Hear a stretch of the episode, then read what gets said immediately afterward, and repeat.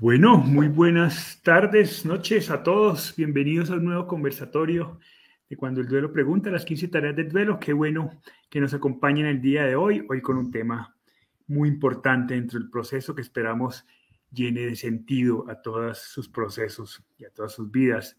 Eh, hola Chatita, ¿cómo vas? Hola hijito, bien, aquí con miedo. Bueno, pues, ah, bueno, entonces estás preparada para el tema. bueno, hola Pa, ¿cómo vas? Muy bien, muy bien, aquí compartiendo el miedo con la chatita. Bueno, la idea es entonces hablar exactamente sobre eso, sobre el miedo en el proceso, sobre el miedo en el proceso del duelo. Es un tema que es bien interesante. Eh, recordarles, invitarlos a que se suscriban a nuestro canal de YouTube, de Cuando el Duelo Pregunta. Entran a YouTube, ponen Cuando el Duelo Pregunta, eh, activan el botoncito rojo, ya les voy a mostrar el botoncito rojo que hay a mano derecha abajo, que dice suscribirse, y cuando se suscriban, activan la campanita para poder anunciarles cuando tenemos nuevos programas. Y también informarles que pues, mañana arrancamos nuestra certificación en las 15 tareas del duelo. Todavía hay algunos cupos para aquellos que quieran suscribirse y, o pedir información. Ahí les estamos poniendo el enlace. Con muchísimo gusto les podemos brindar información. Bienvenidos todos a este, a este conversatorio.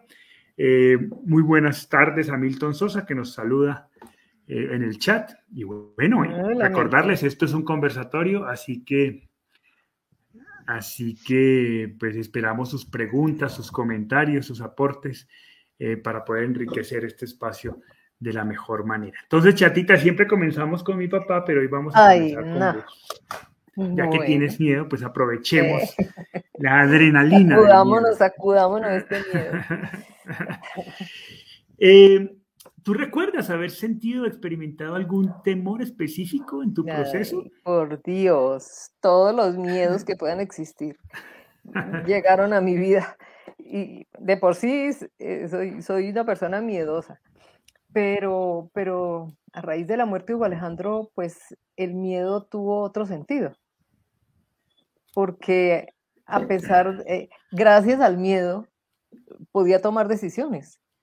Porque a mí me daba al comienzo, pues todas las decisiones antes tienen un miedo. Miedo a arreglar la ropa, miedo a, a ver sus cosas, sus fotos, sus, videos, eh, miedo a enfrentarnos a la vida sin ese ser querido. Entonces, es muy complicado.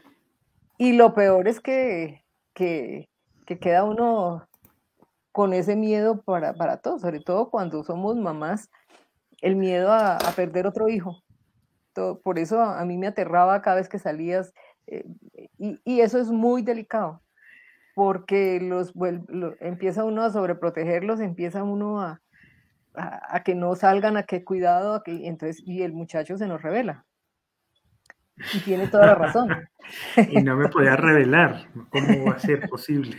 Sí, entonces, entonces eso, es, eso es muy delicado. Ese miedo hay que tomarlo con mucho juicio y con mucho cuidado y con mucha inteligencia.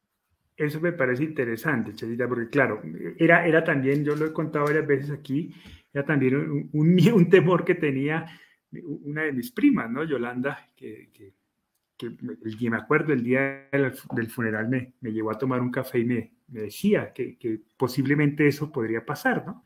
Que tú comenzaras a experimentar mucho temor también por mi seguridad y que como consecuencia de eso, pues, pudiera haber eh, procesos de sobreprotección.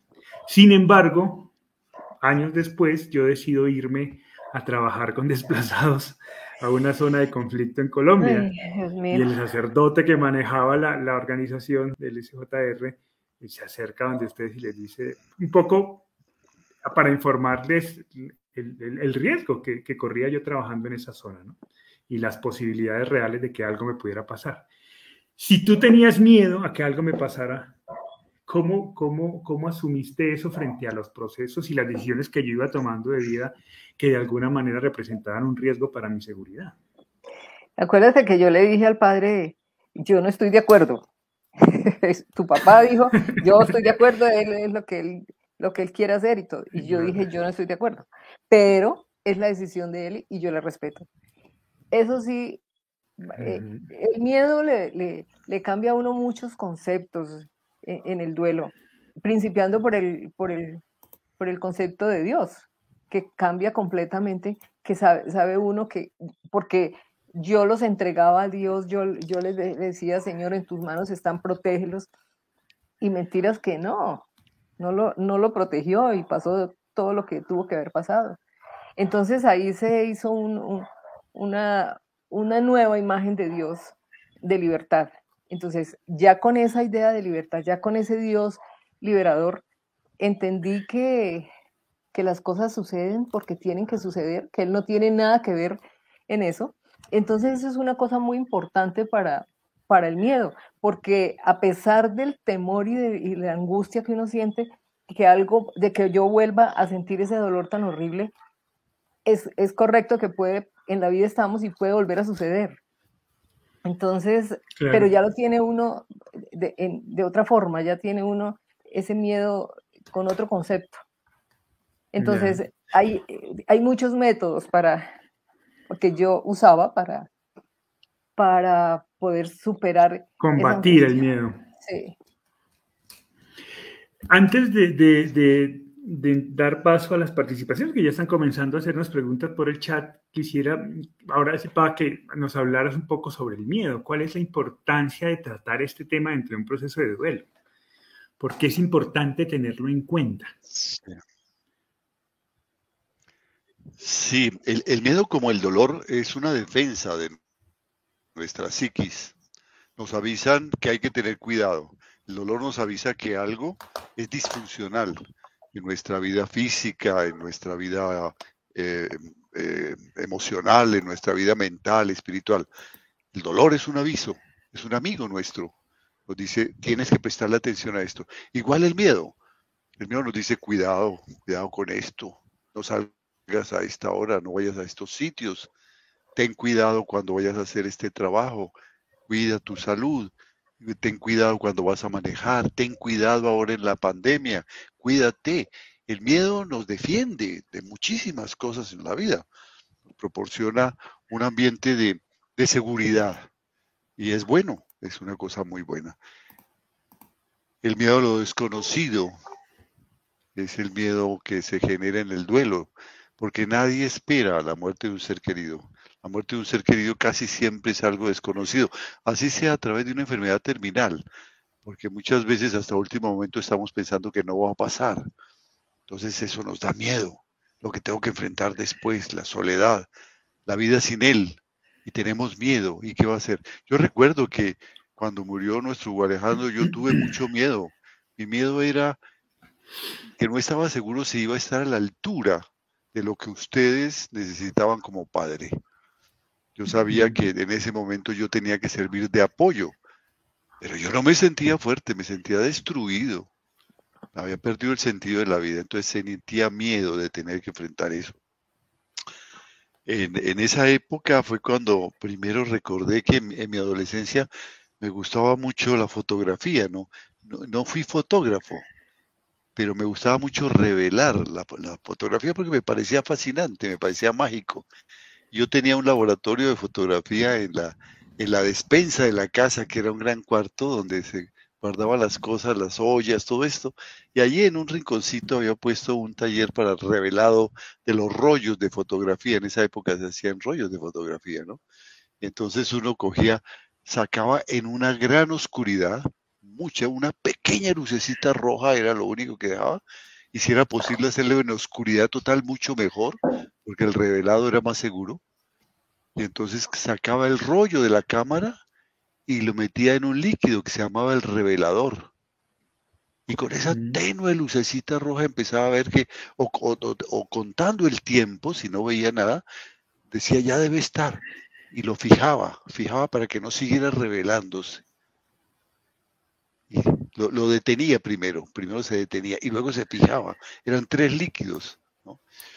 Y entonces se me, se me ocurrió pensar que, que, esa experiencia de mi juventud era eso. El miedo es como ese cuarto oscuro donde se revelan nuestros negativos. se revela todas las cosas negativas que tenemos en la vida, nuestras debilidades.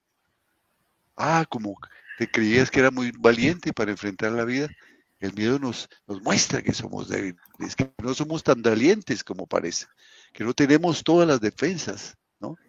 Pero luego venía el convertir eso en positivo, porque una vez que ya sabía uno, tenía sus negativos, volvía a hacer un proceso similar en un papel de copia y lo convertía en positivo. Entonces, por un proceso también de asimilación de ese miedo, lo convertía en una fortaleza, que la podía ahora sí sacar a la luz podía salir del cuarto oscuro y mostrársela a todo el mundo. Aquí está la foto. Creo que eh, esa imagen me ha servido muchísimo para entender y manejar el miedo. Como hay que revelarlos primero, aceptarlos. No le tenemos, eh, no le tengamos miedo a sentir miedo. Aceptemos el miedo. Revelar nuestras cosas negativas, nuestras debilidades, nuestras incapacidades. ¿no? El hecho de que somos vulnerables y trabajar en eso para convertirlo en positivo, para aprender nuevas cosas, para pedir ayuda, ¿no? O dar ayuda, tanto cuando se pide, cuando se da, esos miedos se convierten en positivo y los podemos sacar a la luz y los podemos decir sin ninguna vergüenza y hemos crecido. En eso, en el manejo de los miedos, creo que se está en la esencia de lo que se llama en el duelo del crecimiento postraumático. Crecimiento postraumático no es otra cosa que la superación de los miedos. a mí me gusta mucho la imagen que siempre utilizan los artistas, los cantantes, los actores de teatro, cuando les preguntan sobre el miedo, ¿no? Casi esa pregunta es una pregunta recurrente en los periodistas cuando los entrevistan, ¿no? ¿Usted siente miedo antes de salir a escena? Y casi siempre responden que sí, que claro, y que qué bueno porque el miedo implica respeto al auditorio y que el día que dejen de sentir miedo quiere decir que perdieron la pasión por eso, ¿no? El miedo de alguna manera es eso, ¿no? Es, es, es, es un, es un bombillito que te está indicando que todavía no pierdes la pasión por vivir. que, tienes que estar alerta. Hace que esa actuación, porque, porque es el actor de teatro que cada vez es una actuación nueva, ¿no? Esa actuación es una nueva creación. Ahora desarrollas una nueva destreza cada vez que hay una presentación. eres mejor actor, ¿no? A veces sale mal y entonces eh, tú, analizas qué pasó, qué pasó, estaba muy nervioso, entonces eso no me va a pasar, tengo que, relajarme antes, tengo que tener más seguro el papel, había algo que me incomodaba y se va perfeccionando, los miedos nos permiten irnos perfeccionando. Bueno, tenemos muchos comentarios y este me parece súper bonito, que dice de Adriana Ferreira, dice, el mayor luego, miedo luego del suicidio de mi hija fue aceptar la realidad. Me negué muchos años a volver a vivir, a volver a sonreír. Miedo sobre todo a mí misma, a la nueva vida. Hoy, años después, cuando llegó la aceptación, el miedo y el horror se mitigó y acepté mi destino tal cual es. El miedo como dificultad para aceptar el, duelo, ¿no? E, e, eso, me parece interesante. Eh, tenemos una pregunta. Aceptar, fíjate que, fíjate que Adriana lo dice muy claramente, aceptar la, realidad, aceptar la vida tal como es. La vida que incluye la muerte, pero nos cuesta mucho trabajo. Creemos que, que, la muerte es de los demás, los demás se mueren, pero nuestra familia, nuestros hijos, esos no se, no se morirán nunca, ¿no? Sí, Adriana, nos compartió su, digamos, su proceso, ahora Fabiola nos, con un duelo seguramente más, más reciente, eh, nos comparte sus miedos actuales, nos dice Fabiola, eh, buenas tardes, mi hijo de 18 años se suicidó el 2 de enero y tengo miedo de que pase otra vez con algún otro familiar. Se tiene miedo a la soledad, se tiene un miedo a la vida. Me siento desolada. Eh, muchas gracias, Fabiola, por ese compartir tan profundo y tan bello de, de, tu vida en este momento, que es una, un reto duro de la vida, ¿no? Eh, ese miedo a que vuelva a suceder es, muy frecuente en el caso del, suicidio. Es importante tener presente que eh, la decisión suicida no se hereda, no es hereditaria. De tal manera que pensar que se va a reproducir eh, porque es genética, pues no tiene ningún sentido.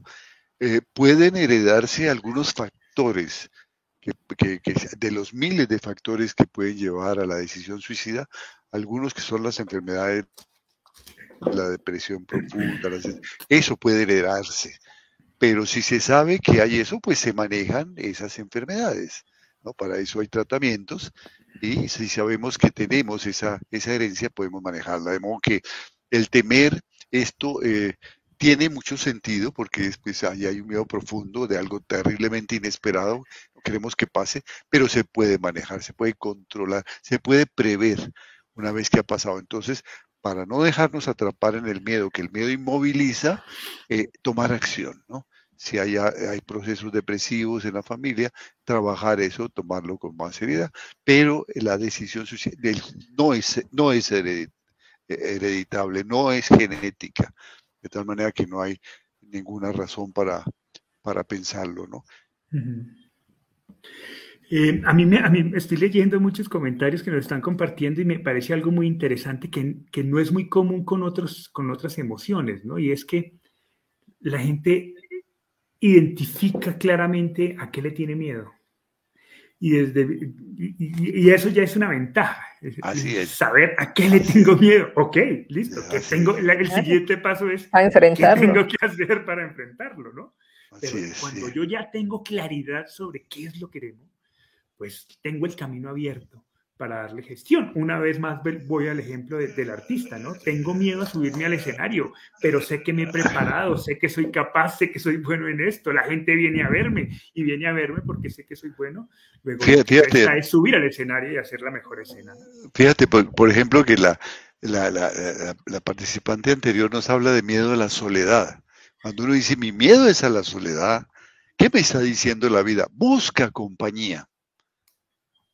Busca, vuelve a tus amigos, vuelve a tus amigos de infancia, vuelve a tu familia, vuelve a tus vecinos, vuelve a tus compañeros de estudio, busca grupos de apoyo, busca nuevos amigos, ponte a estudiar, ve, vuelve a la, a la universidad, encuéntrate con la gente, haz un deporte de, de, de, equipo, el básquetbol, este, busca gente para acompañarte, invita a tus amigos a tu casa, ¿no?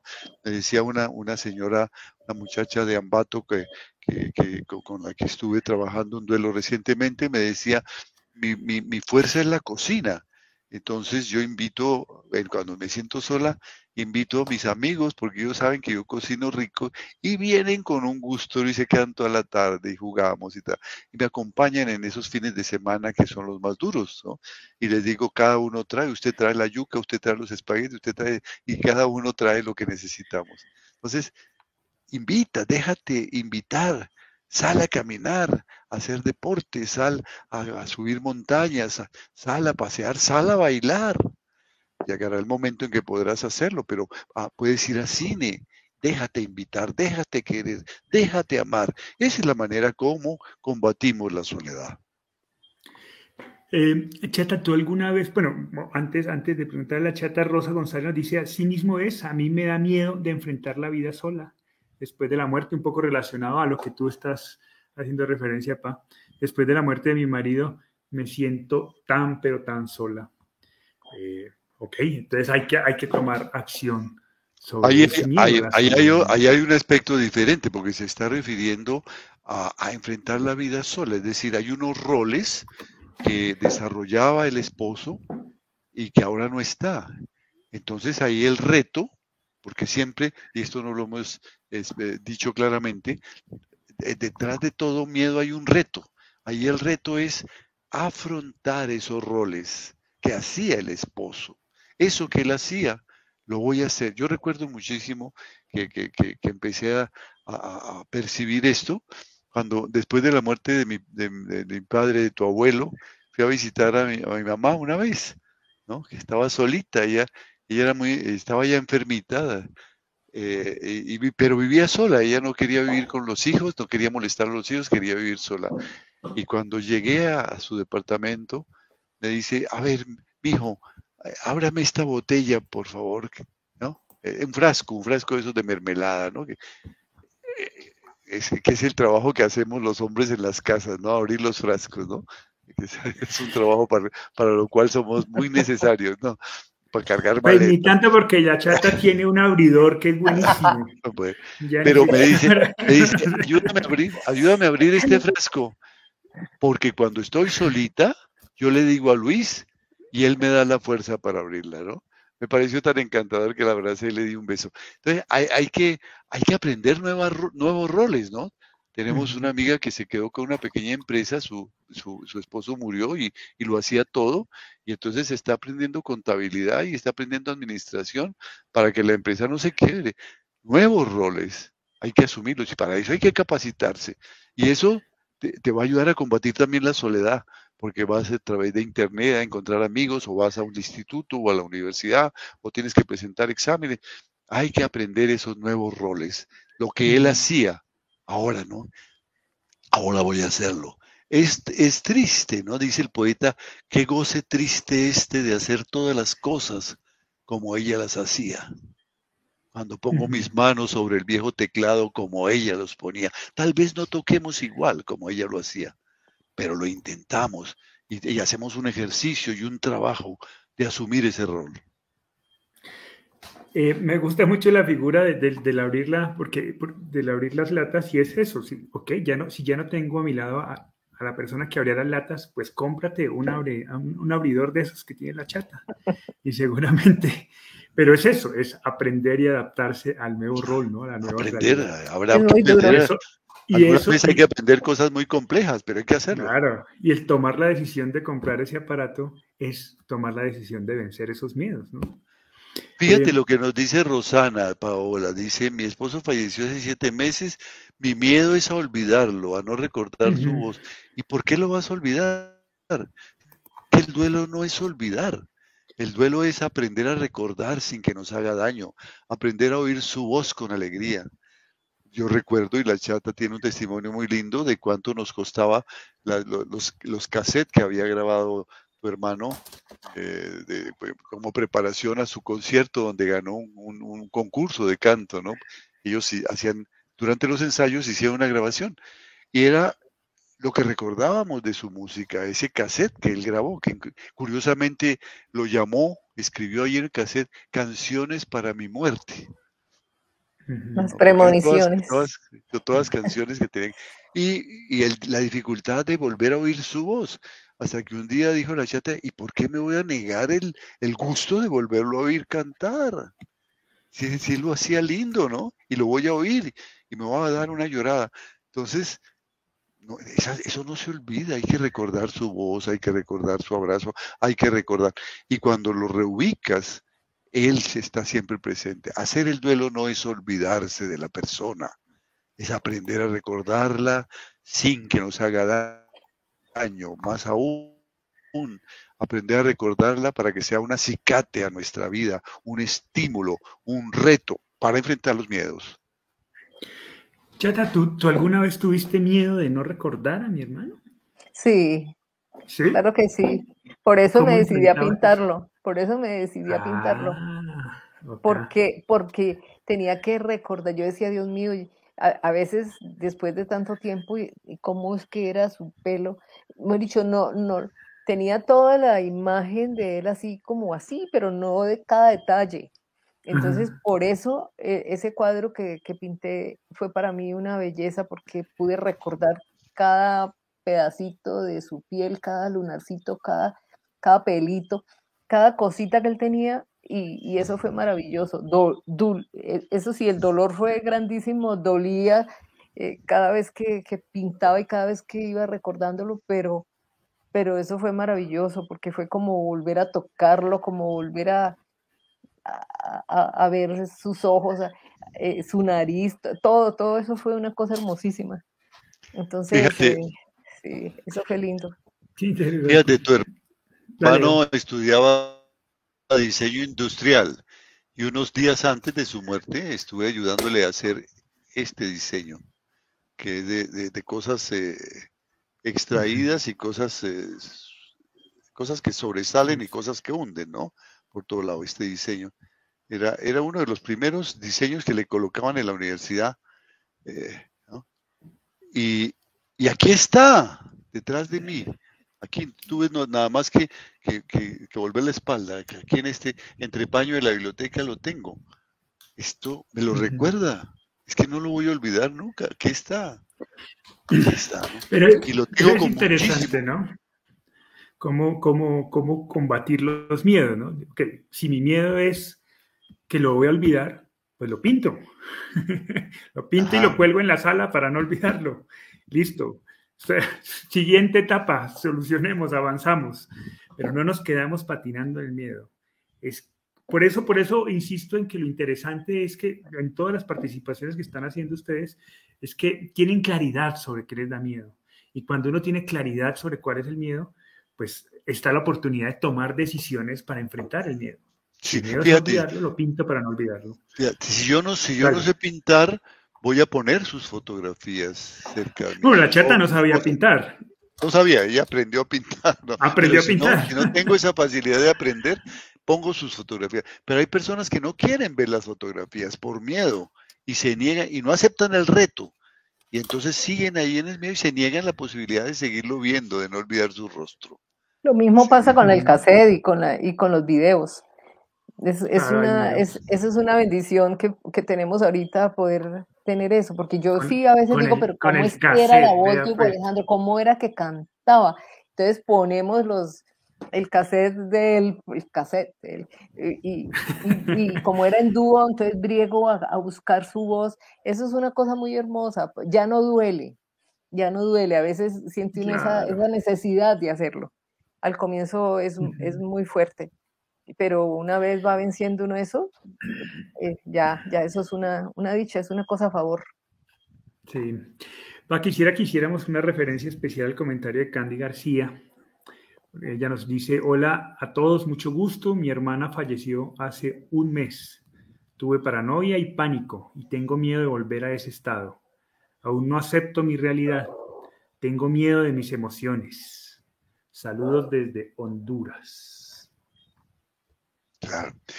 Sí, la, muerte de, un hermano eh, tiene un significado profundo, muy diferente de la muerte de un padre, de la muerte de un hijo, porque yo, yo he pensado siempre que la muerte de un hermano eh, golpea el aquí y ahora, porque vamos paralelos por el mundo.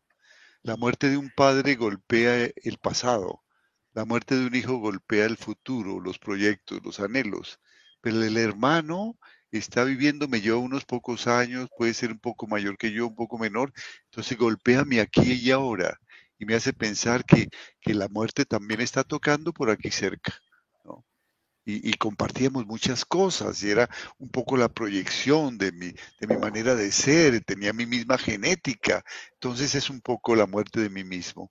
Entonces vale la pena hacer un duelo profundo y eso, para no y pánico, puede pasar, ¿no?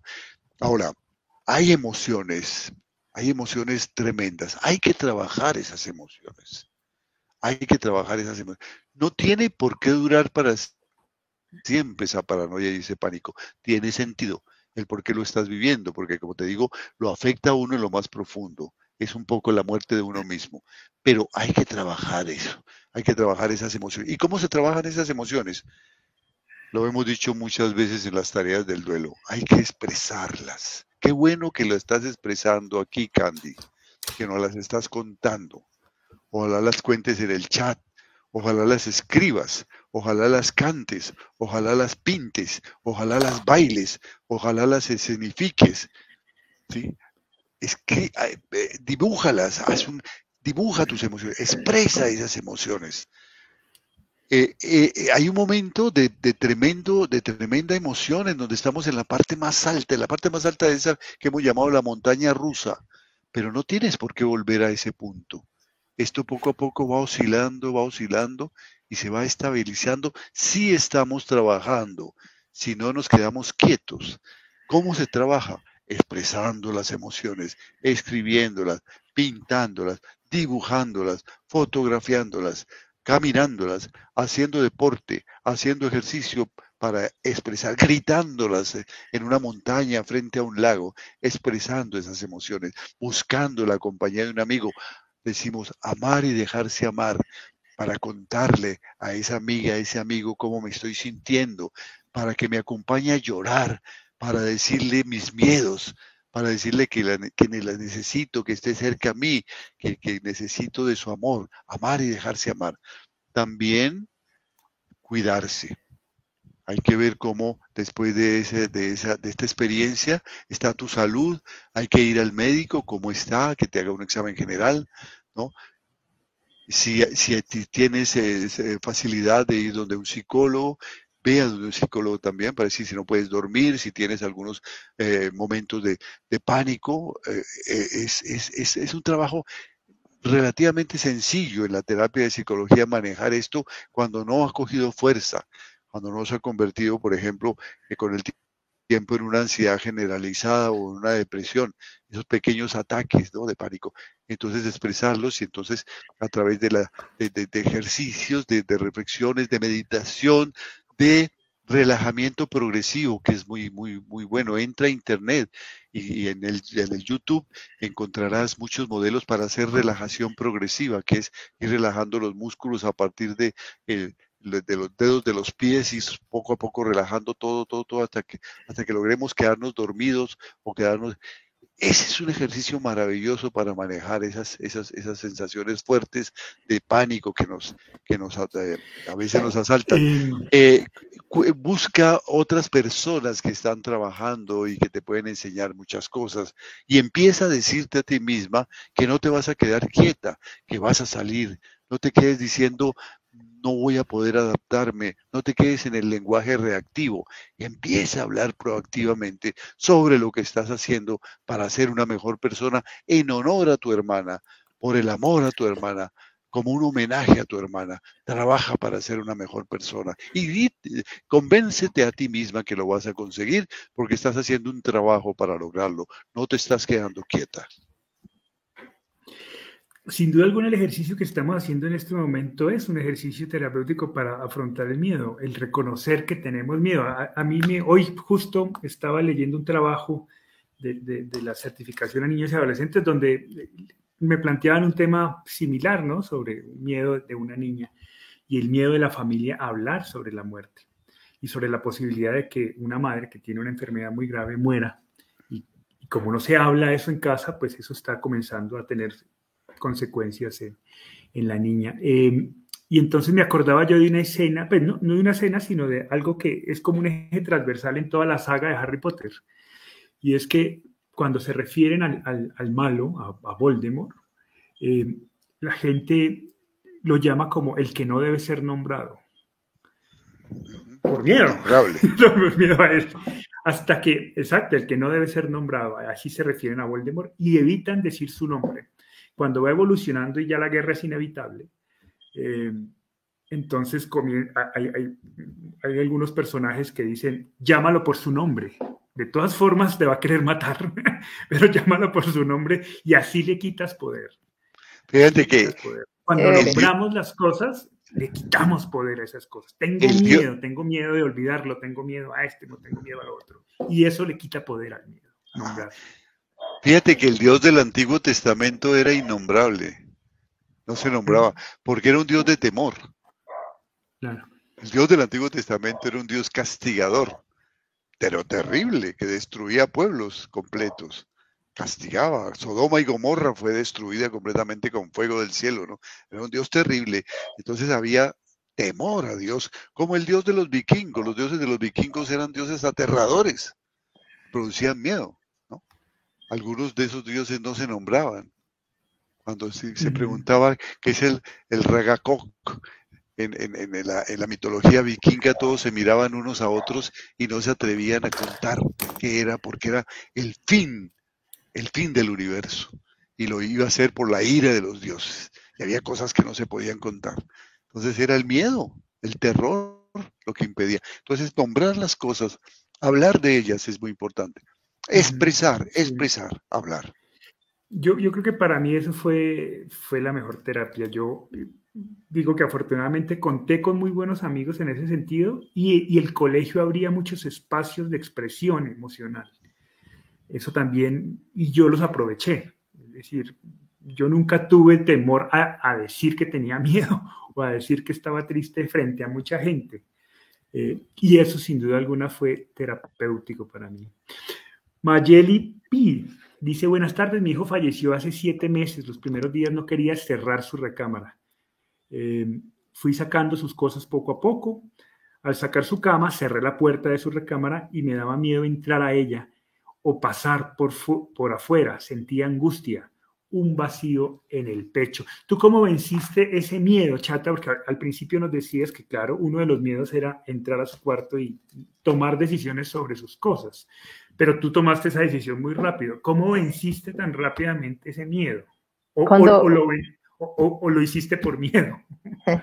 Cuando llegamos a la casa después de ocho días de estar donde mis padres, que ya dije, tengo que tenemos que enfrentar esto, me, había, me le habían cerrado la, la, puerta de la habitación de él. Fue lo primero que yo, lo primero que yo vi.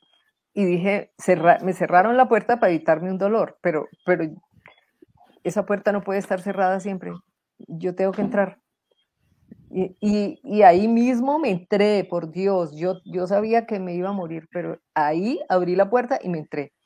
Y ahí fue cuando empecé a, hacer todas sus cosas y, y a sacar todo y a, y, a, y arreglar todo. Yo tenía la ventaja de, de que la, las cosas materiales, pues eh, las amo y las amaba porque, porque eran de él y todo, pero era tal la rabia que yo tenía que, que decía, si no está él, ¿qué me importa estos, estos blue jeans o estas camisetas? ¿Qué me importan? Si no lo tengo a él. Y para mí era, es más importante Hugo Alejandro que esto. Entonces yo quiero tenerlo a él. Yo, eh, esto pues pues sí, eran de él y todo, pero, pero no es él.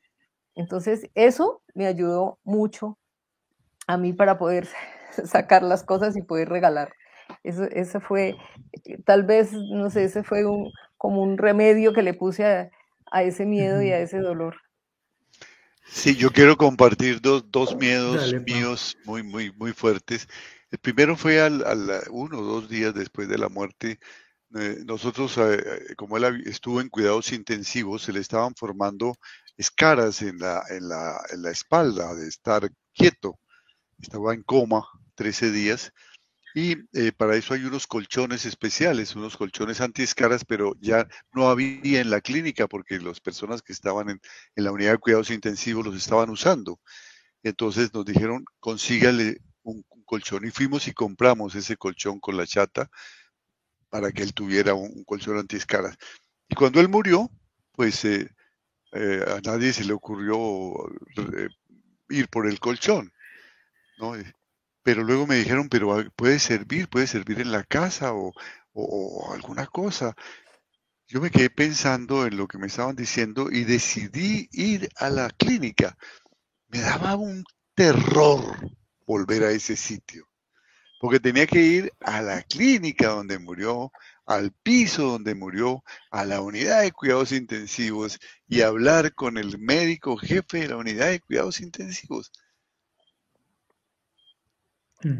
Decidí que tenía que enfrentar ese terror. Tengo que enfrentar ese fantasma. Tengo que hacerlo y lo voy a hacer fue terrible porque fui por las escaleras hasta el piso, no recuerdo en qué piso quedaba la unidad de cuidados intensivos, pero había que subir unos dos o tres pisos por las escaleras. Lo recordé todo, recordé a los estudiantes, compañeros de él sentados en esa escalera, charlando, esperando alguna noticia sobre su salud. Muchas personas estaban allí sentadas. Recordé luego la sala donde estaba la familia, donde habíamos estado todos también con las esperanzas, con las expectativas entré a la unidad de cuidados intensivos, vi allá a la distancia eh, la cama, estaba desocupada donde, donde lo tuvieron a él, y entré al cuarto del médico y le, le di un abrazo. Él, él me miró y, y, con ojos un poquito asustados pensó que tal vez yo le iba a reclamar algo, ¿no? De que no hizo lo que tenía que hacer, ¿no? Le dije, vengo a agradecerle y darle un abrazo en nombre de mi familia por todo lo que ustedes hicieron por Alejandro y a decirle que, que, queremos donar ese colchón para la clínica. Pero fue, fue, fue, fue muy duro, pero vencí el fantasma. Eh, es el reto. Y luego, eh, cuando a los pocos días también la empresa donde trabajaba me manda a viajar. Ah, entonces tengo que dormir en un hotel. Y me daba miedo dormir por la noche. No porque, no porque se me fuera a aparecer Hugo Alejandro, no, no. Al contrario, si se me apareciera, ¡wow! Sería una maravilla, ¿no? Sino porque todavía estaba en negación, porque todavía la, la vida para mí era umbría, era oscura. Y si además tenía que meterme en un cuarto de hotel y apagar las, las luces, como que ahora sí desaparecía toda la única posibilidad de encontrar una luz. Entonces dormía con la luz prendida en esos cuartos de hotel que llegaba yo solo, con la convicción de que al otro día todo lo que había pasado era un sueño, era mentira. Y me iban a decir que la vida seguía igual, que mi hijo no había muerto, que había entrado en una dimensión donde eso no había sido posible. Hasta que uno al tercer o cuarto día me di cuenta, pero ¿qué estoy haciendo? Esto es de tontos.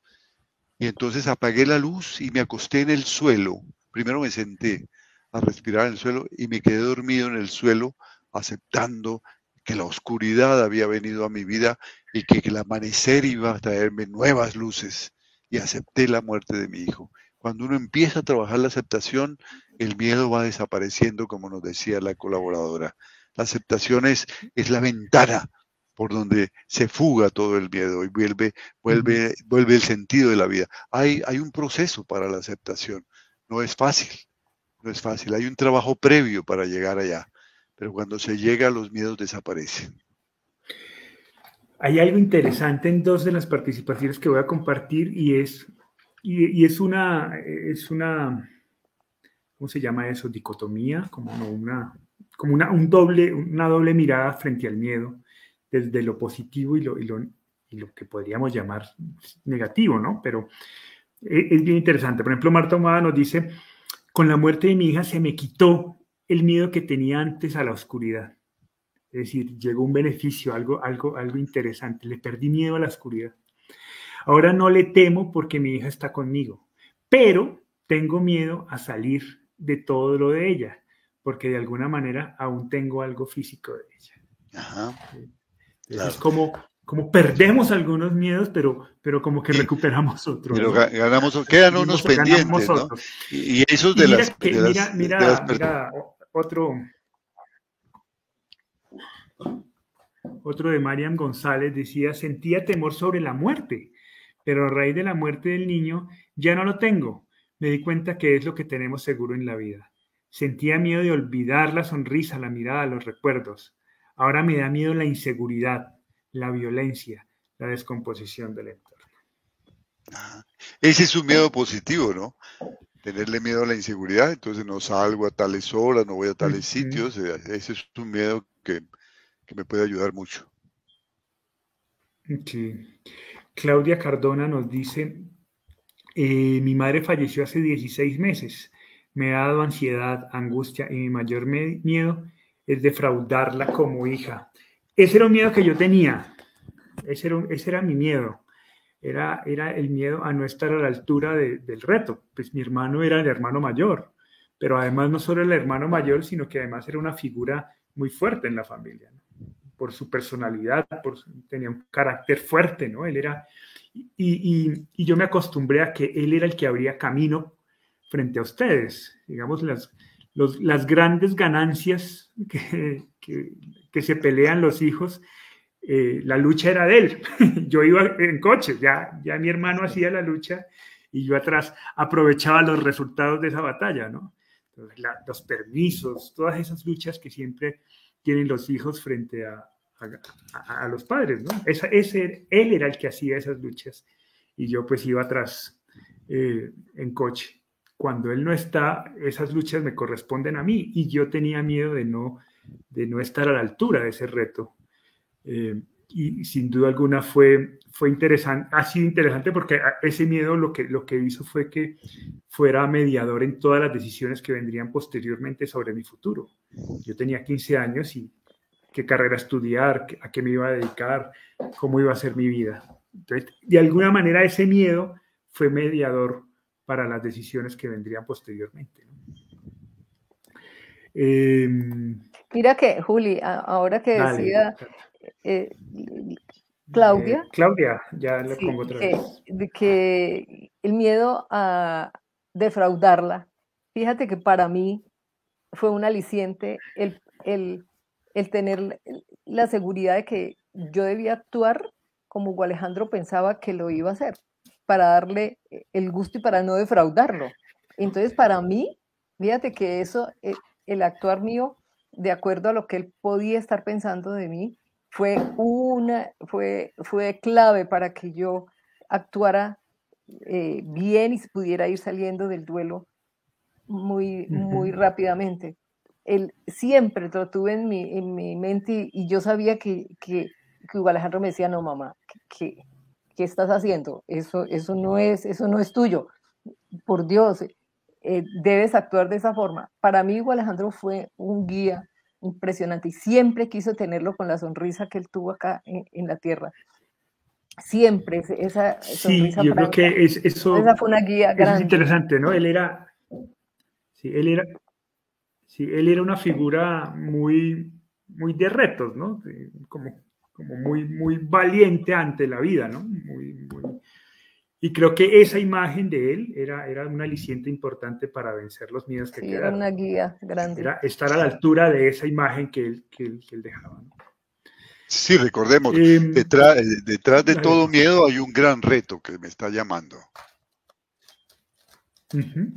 Carla dice, a mí me da miedo regresar a mi casa y, y saber que tengo que continuar mi vida sin mi esposo, con las responsabilidades que quedaron hijos, casa, economía y yo sola y sentirme bien.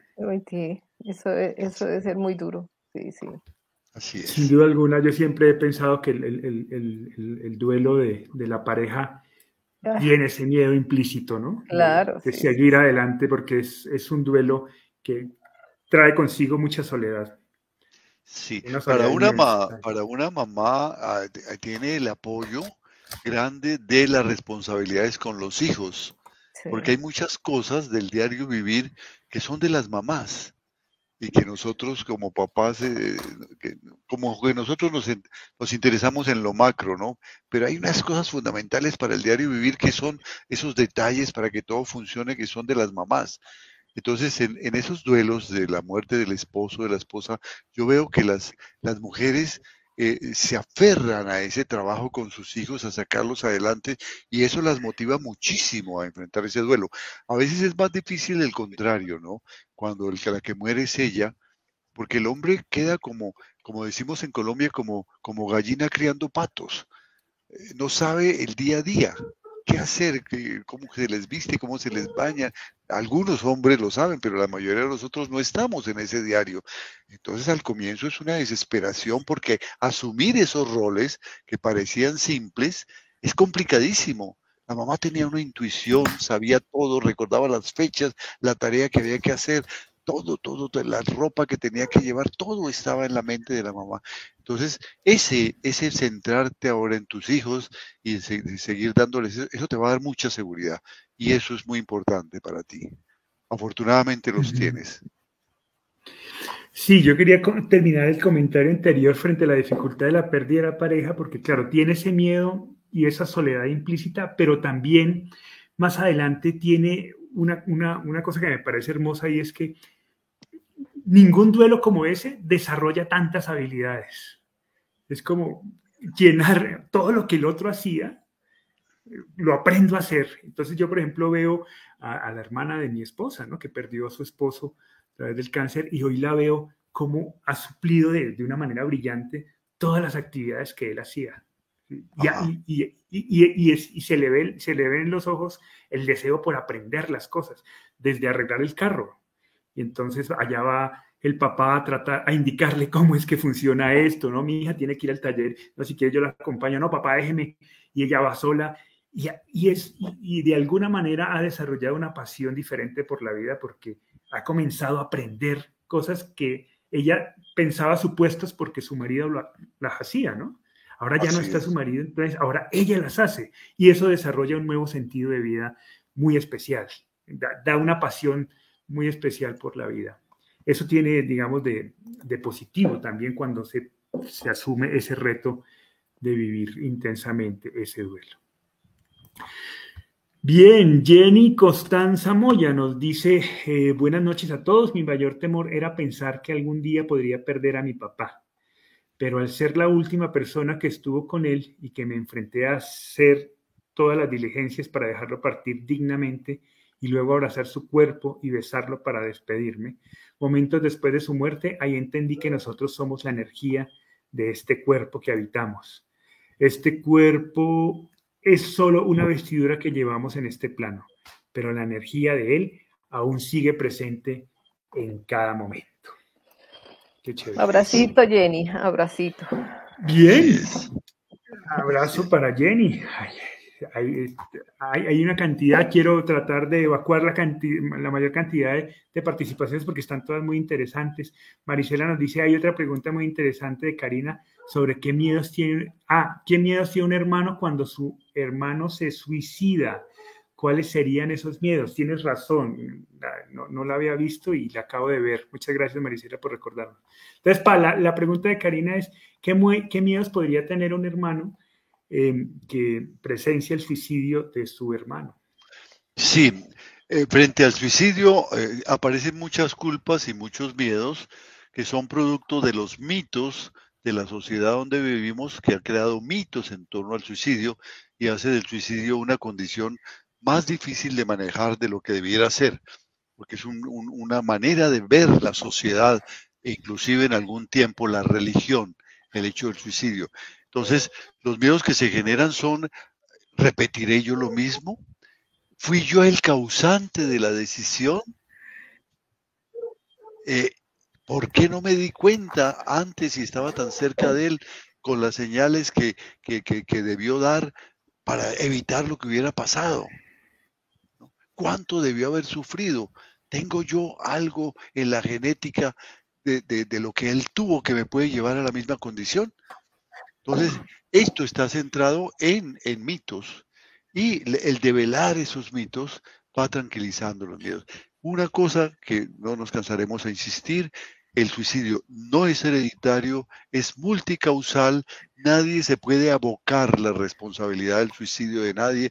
El suicidio es un proceso que viene a veces de mucho tiempo o puede ser en un corto tiempo con una multitud de causas que no se pudieron elaborar y trabajar y de pronto un detonante que colmó la copa. De tal manera que el comprender un poco ese proceso y hoy la psicología cada día está intentando comprender más ese, ese proceso que hay dentro de la mente de la, de la persona que está ideando un suicidio.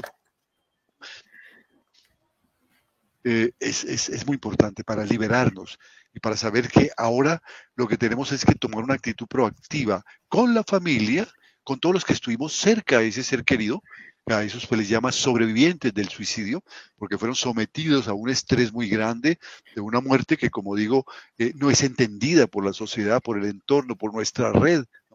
Eh, a veces se ve con, morbo, a veces se ve la, misma medios de, publicidad se encargan de deformar esto y hacerle frente a esto en familia, trabajar, trabajar en, en cómo prevenirlo, eh, no solamente en el seno de la familia, no, hay razón para que se repita, pero ¿qué, debemos aprender de él? Sino cómo se previene en, en, los centros de los colegios, en las escuelas, en las universidades, en las empresas, donde no hay tiempo para hablar de estas cosas y cada uno está viviendo un mundo tremendo que nadie sabe sino él mismo a dónde lo está llevando. Yo creo que si en las empresas dejáramos de, educar tanto a la gente solamente en ventas, en contabilidad, en procesos industriales y nos detuviéramos a tratar estos temas, tendríamos gente más feliz trabajando y gente más productiva. Igual en los colegios, menos matemáticas, y más y más y más eh, información sobre lo que es la vida, sobre lo que es la muerte, sobre lo que es el duelo. Igual en la casa, tal vez menos sentarnos a o, excluirnos cada uno en nuestro cuarto viendo el programa de televisión que nos interesa y reunirnos un poco, hablar sobre estas cosas. ¿Qué nos enseña la vida de esto? Creo que el mundo tiene que cambiar porque cada vez las contradicciones del mundo serán mayores, cada vez la, inseguridad es mayor, la violencia es mayor, la competitividad es mayor, la corrupción es mayor y estamos sometidos a, estrés. Esta pandemia dejó a muchas personas con eh, eh, eh, cosas muy lesivas a nivel emocional y necesitamos unirnos, necesitamos apoyarnos. Entonces hay que dejar de quedarnos en lo nuestro y volcarnos al otro. Mariam nos habla de un momento que siempre es muy importante, ¿no? Y es la exhumación. Dice, se acerca la exhumación del niño y no sé qué es lo que estoy sintiendo, tristeza, ansiedad o miedo en ese momento. ¿Ustedes qué piensan? Yo creo que todo, todo, ¿no? Tristeza, ansiedad, miedo. Finalmente... Para mí miedo. para, para mí miedo a volver a sentir ese dolor y a volver a, renacer todo ese, todo ese dolor. Uy, porque... Pero como dice... dice yo te digo eso porque... porque eh, los amigos de mi papá que nos cedieron eh, el hueco donde se metió Hugo Alejandro en el cementerio, eh, hubo un momento en que dijeron, necesitamos sacarlos porque estamos mal de plata y vamos a vender esos lotes. Yo casi me muero. Y eso, y pasaron cuántos años, eran como 25 años ya. Y, y, yo decía volver y parar. Yo me imaginaba parada. sí, sí no, sin duda alguna eso remueve todo, ¿no? Viendo sacar los huesitos y todo, y, no, por Dios, mejor dicho, yo dije, yo no asisto a eso, yo delego dos personas, mis primas que vayan y hagan eso, pero yo soy cobarde en ese sentido. Y no, que ahí sí me dio terronera y ahí sí dije, no quiero remover todo lo que ya he logrado sanar. No quiero volver a eso. Entonces, eso fue difícil para mí. lo, importante es que... Pero mira que ahí hay una oportunidad, ¿no? También. Sí, aprendemos de pero no, yo no sé. aprendemos de esto? ¿Qué aprendemos de esto? Es decir, volver a revivir esto y ver, y ver su deterioro, el, deterioro de su cuerpo, porque ese no es él. Se, ha deteriorado el avatar que él, que él habitó en, un momento, pero, pero era la imagen que teníamos de él, su imagen bella, ¿no?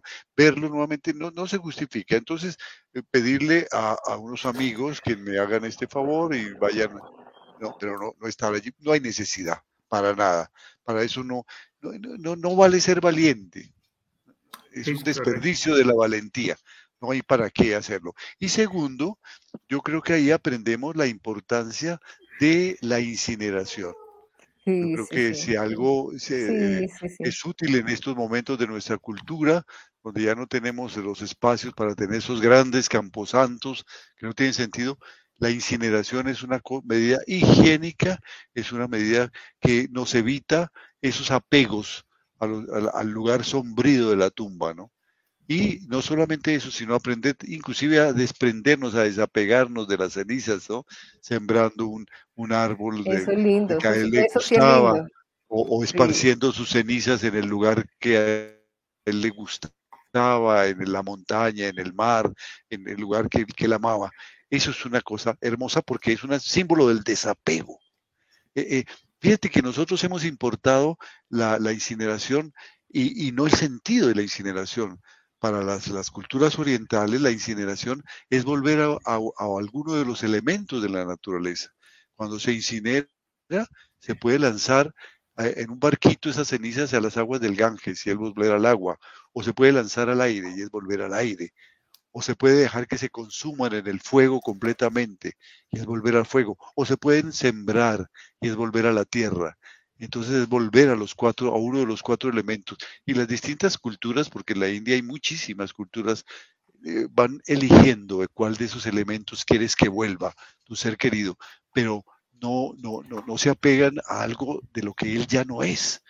Él, lo que es, habita en mi corazón y allí no necesito tener una urna, ni necesito estar exhumando, porque de allí no saldrá nunca. Eso me lo llevo. María. Yo también cuando muera. Ese, ese corazón lleno, lleno de él. María nos aclara una cosa y es que cuando la muerte es por suicidio no se deja incinerar, no dejan incinerarlo. Sí, hay, hay, algunas leyes en algunos países que traen eso, pero luego, pues, si se van a, a, exhumar los restos, ahora se puede hacer ese, ese, ese trabajo, ¿no? Porque si no vas a, yo, tener una... Yo creo que final,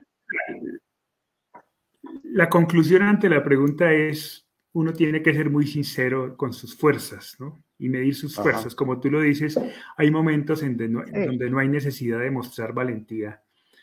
No, hay, no hay una ganancia mayor hacia eso.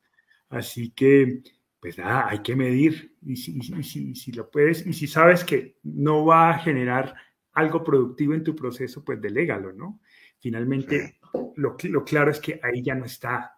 Has logrado reubicarlo, has hecho un proceso mucho más interesante que lo que hay en, en, una fosa, ¿no? Entonces hay que medir, hay que medir las fuerzas y, tomar decisiones coherentes para, para nosotros, ¿no? Para nuestra salud emocional. Eso es como un poco la, la conclusión ante esta pregunta tan interesante. Bueno, hay una cantidad de... Se nos animaron a última hora eh, a escribir muchísimo y se nos acabó el tiempo. Eh, muchísimas gracias. Antes de, de, cerrar, quiero compartirles que mañana comenzamos la certificación en las 15 tareas del duelo. Todavía tenemos algunos, algunos cupos que pueden ser para aquellos que quieran acompañarnos. Ahí vamos a estar eh, nosotros, va a estar una, maestra fantástica que se llama Janet, que tiene el programa de los lunes. Ella va a ser maestra también de esto. Así que qué, qué chévere poder encontrarlos para aquellos que quieran animarse a hacer esta certificación. Eh, en este momento hay personas de 10 países diferentes de Latinoamérica ya inscritos, así que además de, nosotros poder tener la fortuna de conocerlos, eh, pues también vamos a poder compartir diferentes visiones sobre cada uno de los procesos de duelo, que es la verdadera riqueza de todas estas certificaciones. Así que los invitamos, ahí les compartimos el link para aquellos que quieran información adicional sobre esto.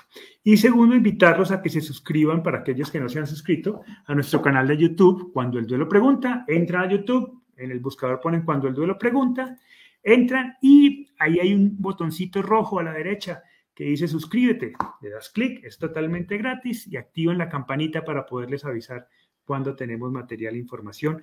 Hoy veía las promociones, tenemos un programa todos los días, excepción de los viernes y los domingos. Creo que eh, este canal, eh, y me gustaba mucho saber que cada uno de esos programas tiene información importantísima con invitados maravillosos eh, y creo que es un espacio que es único, así que vale la pena que ustedes, eh, si quieren apoyarlo, pues la mejor manera de apoyarlo es suscribiéndose al canal e invitando a otros a que se suscriban. También decirles que estos conversatorios los pueden escuchar por Spotify para aquellos que quieran escucharnos mientras eh, lavan los platos, manejan, en fin, ahí estamos también, siempre colgamos todos los conversatorios y nos pueden escuchar por Spotify o por cualquier plataforma de podcast que ustedes deseen. No es más por ahora. Muchísimas gracias. Gracias, Chatita. Ya, ya, Juli. ¿Ya qué? Ya pasó el miedo. Un abrazo ya, ya pasó, un gran agradecimiento. Un agradecimiento. En el aquí y en el ahora. eh, por acá me están. Gracias a todos. Gracias, Pa. Por aquí me están recordando, eh, tenemos un boletín, eh, así que también todos los meses sacamos un boletín eh, donde tenemos una sección que se llama las preguntas del Pechi. Muchas de las preguntas que ustedes nos hacen acá, algunas de las que no hemos contestado, podemos recogerlas y contestarlas en el boletín. Así que, pues chévere si se inscriben. Por ahí tenemos el contacto. Sí, a propósito eh, de eso, aquí, aquí quedaron algunas preguntas interesantes que pueden ser para el Pechi. Así es, entonces, eh, chévere si, si, se, si se suscriben al boletín y con muchísimo gusto, pues cada mes llegará con las preguntas resueltas, algunas de las preguntas que nos formulan los conversatorios ahí en el boletín del PECH, las preguntas del PECH. Bien, creo que digamos que, por ahora. Muchas gracias por su compañía. Nos vemos dentro de ocho días en un tema que seguramente espero de su interés. Dime. Sí, no digamos que preguntas resueltas, porque cada no, pregunta ¿No te escuché, pase mi corto? Sí, no digamos que preguntas resueltas, ah. porque cada pregunta tiene miles de respuestas desde el corazón de cada uno, pero sí comentadas desde nuestro punto de vista o el punto de vista del Pechi. Así es, así es, ¿no? No, no son respuestas, sino comentarios lo que pensamos sencillamente y que esperamos que pueda aportar a la reflexión de cada uno. Muchas gracias por acompañarnos y nos vemos la próxima semana en, con un tema nuevo que esperamos sea útil para todos ustedes. Chao, chao. Feliz noche, muchas gracias. Gracias.